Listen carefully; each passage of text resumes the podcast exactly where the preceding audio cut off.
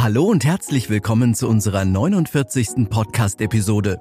Mein Name ist Andreas und ich möchte euch diesmal ein paar Antworten auf eine nicht ganz unwichtige Frage beim Hausbau geben.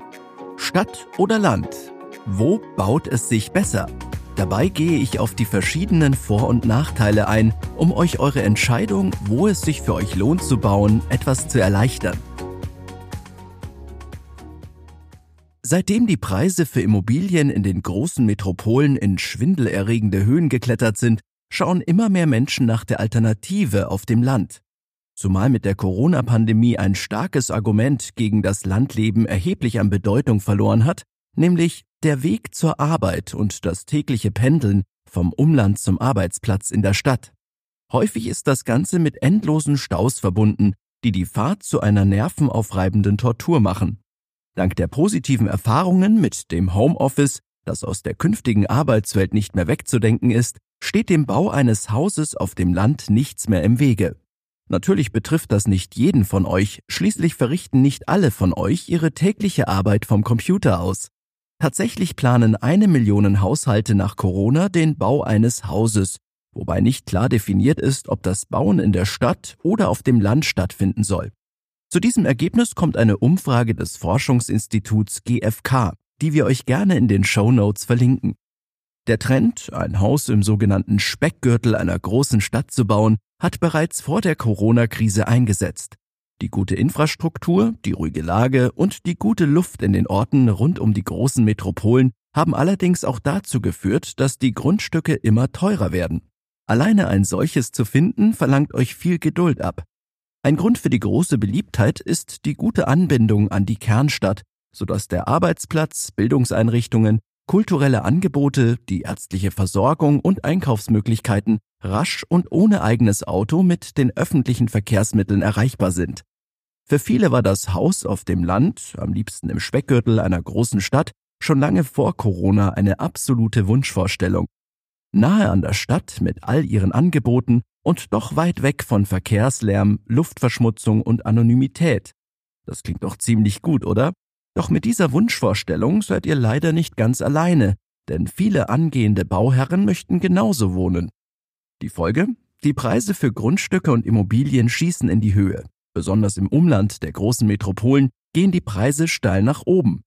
Aber auch kleine Städte haben ihren Charme. Die meisten Menschen, vielleicht auch ihr, wollen gerne zentral, gleichzeitig aber auch ruhig mit Anbindung an den öffentlichen Nahverkehr und die Autobahn wohnen.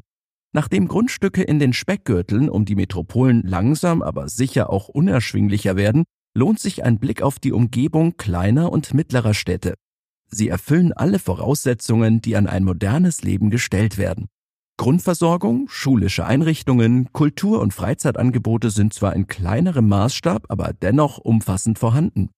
Obendrein gibt es hier durch die Ausweisung immer neuer Baugebiete tatsächlich großzügige und vergleichsweise günstige Grundstücke. Nicht selten ist der Freizeitwert rund um die Städte sogar höher als in der Großstadt. Zum Beispiel, wenn Wälder, Seen und Flüsse in der näheren Region zu finden sind. Es muss also nicht Berlin oder München sein, auch in Lüneburg, Minden oder Neustadt an der Weinstraße lässt es sich hervorragend leben. Zumal ihr in München, Wiesbaden und Heidelberg für ein Haus rund zehnmal so viel ausgeben müsst wie in Zwickau. Zahlen, die aus der Tabelle bundesdeutscher Immobilienpreise hervorgehen, die ich euch ebenfalls in den Show Notes verlinke. Weiter von der Stadt entfernt zu bauen, kam für viele potenzielle Bauherren bislang gar nicht in Frage. Der Kostenvorteil durch günstigere Grundstückspreise für das Haus auf dem Land wurde von den hohen Kosten für Fahrten in die weiter entfernten Städte schnell aufgebraucht. Denn nach wie vor ist ein Auto auf dem Land die Voraussetzung, um mobil zu sein.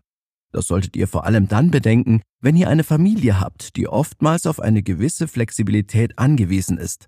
Zwar fallen einige der Fahrtkosten dank Homeoffice, Onlinehandel und Lieferservice in immer mehr Gemeinden weg, aber nicht in jedem Dorf gibt es schnellen Internetzugang oder einen Pizzaservice, der bis dahin liefert. Laut Bundesnetzagentur sind 90 Prozent der Städte mit schnellem Internet versorgt. Kleinere Städte kommen dagegen nur auf 68 Prozent. Auf dem Land sind lediglich 36 Prozent der Haushalte mit Leitungen versorgt, die eine Geschwindigkeit von bis zu 50 Megabit pro Sekunde leisten. Ihr müsst in einigen ländlichen Gebieten damit rechnen, dass die Arbeit im Homeoffice genauso nervenaufreibend sein kann wie der morgendliche Stillstand im Stau. Ein weiterer Makel des Hausbaus auf dem Land? Längst nicht mehr alle Dörfer verfügen über einen Kindergarten und eine Grundschule. Weiterführende Schulen sind zudem nur noch mit dem Schulbus in die nächste Stadt zu erreichen. Daher seid ihr beim Bau auf dem Land auch hier auf das Auto angewiesen. Gleiches trifft auf diverse Freizeitangebote zu, die auf dem Land rar gesät sind. Kino und Disco gibt es nur selten und auch die Zahl der Vereine schrumpft seit Jahren beständig. Die Kosten für Mamas bzw. Papas Taxi dürfen deshalb nach wie vor nicht unterschätzt werden. Vor allem, weil ihr als Familie oftmals einen Zweitwagen benötigt. Ihr solltet euch daher bei der Hausbauplanung unbedingt die Zeit nehmen, persönliche Vor- und Nachteile sorgfältig aufzulisten und abzuwägen. Was für den einen noch akzeptabel ist, ist für den anderen schon längst nicht mehr akzeptabel. Bei der Entscheidung, wo das Traumhaus gebaut werden soll, spielen neben den finanziellen Aspekten und der möglichen Anbindung an eine Stadt noch eine ganze Reihe anderer Überlegungen eine entscheidende Rolle. Soziale Kontakte sind wichtig, am liebsten so nah wie möglich bei der Familie, den Freunden und Bekannten zu sein. Wer nicht allein auf sich gestellt den Gang in die Fremde plant, wird sein Haus in der Nähe der gewohnten Umgebung bauen wollen. Vielleicht wollt ihr euch im Alter um eure Eltern kümmern oder wollt Verwandte und Freunde um euch haben. Zum Beispiel bei regelmäßigen Treffen in eurem großzügigen Garten fernab der Großstadt. Ach ja, ein großzügiger Garten, das wäre doch was, oder? Vielleicht engagiert ihr euch auch in einem Verein oder ihr schätzt die gesellige Nachbarschaft, die auf dem Land bei weitem persönlicher ist als in der Stadt. Auch die eigenen Bedürfnisse spielen eine entscheidende Rolle. Stellt euch zum Beispiel die folgenden Fragen. Wollt ihr lieber ins Kino oder Theater gehen oder reicht euch ein ausgedehnter Spaziergang in der freien Natur?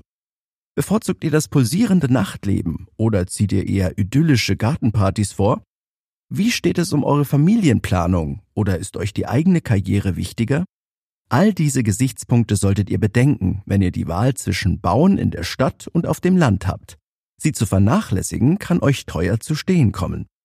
Fakt ist, das Haus auf dem Land hat viele Vorteile, vor allem mit Blick auf die Gesundheit, die Familienplanung und die Kosten. Beim Grundstück könnt ihr in der Tat noch immer viel Geld sparen. Je weiter entfernt es von einem Ballungsgebiet liegt, desto mehr Einsparpotenzial bringt es mit sich. Auch die vermehrte Arbeit vom Homeoffice aus sowie das ständig steigende Angebot von Onlinehandel und Lieferservice sprechen dafür, nicht mehr zwingend in die Stadt ziehen zu müssen. Aber nur von zu Hause aus zu arbeiten wird nicht immer gehen. Hin und wieder müsst ihr zum Arbeitgeber und dann ist es wichtig, dass die Arbeitsstelle gut erreichbar ist. Habt ihr Kinder, sollten Bildungs- und Freizeiteinrichtungen in nicht allzu großer Entfernung liegen. Dabei solltet ihr an die Zukunft denken, denn eure Kinder werden groß und mit dem Alter ändern sich deren Bedürfnisse. Auch die ärztliche Grundversorgung spielt eine wichtige Rolle bei der Standortwahl. Die aktuellen Entwicklungen in der Arbeitswelt durch einen stets besser werdenden Zugang zum Internet und einer flexibleren Arbeitsplatzwahl zeigen, dass es nicht mehr zwingend notwendig ist, in die große Stadt ziehen zu müssen, um Karriere zu machen. Ein Haus auf dem Land zu günstigeren Grundstückspreisen, mit mehr Freiheiten und mit einem eigenen Garten klingt daher doch gar nicht so übel, oder? Ich kann euch die Entscheidung, wo ihr bauen wollt, leider nicht abnehmen. Ein paar Punkte, die ihr bei der Standortwahl beachten solltet, wollte ich euch dennoch nennen, um euch die Entscheidung etwas zu erleichtern. Befindet ihr euch gerade mitten in den Planungen, dann empfehle ich euch unsere Hausbau-Checklisten, die ihr auf unserer Website unter baumentor.de findet. Unser Ziel ist es, euch bei verschiedenen Themen an die Hand zu nehmen, damit ihr auch ja an alles denkt. Ich freue mich jedenfalls, wenn ihr auch nächstes Mal wieder mit dabei seid. Dann verrate ich euch mehr zum Thema Homeoffice und auf was ihr bei der Planung achten solltet. Bis dahin eine gute Zeit und bleibt gesund. Euer Andreas und das gesamte Baumentor-Team.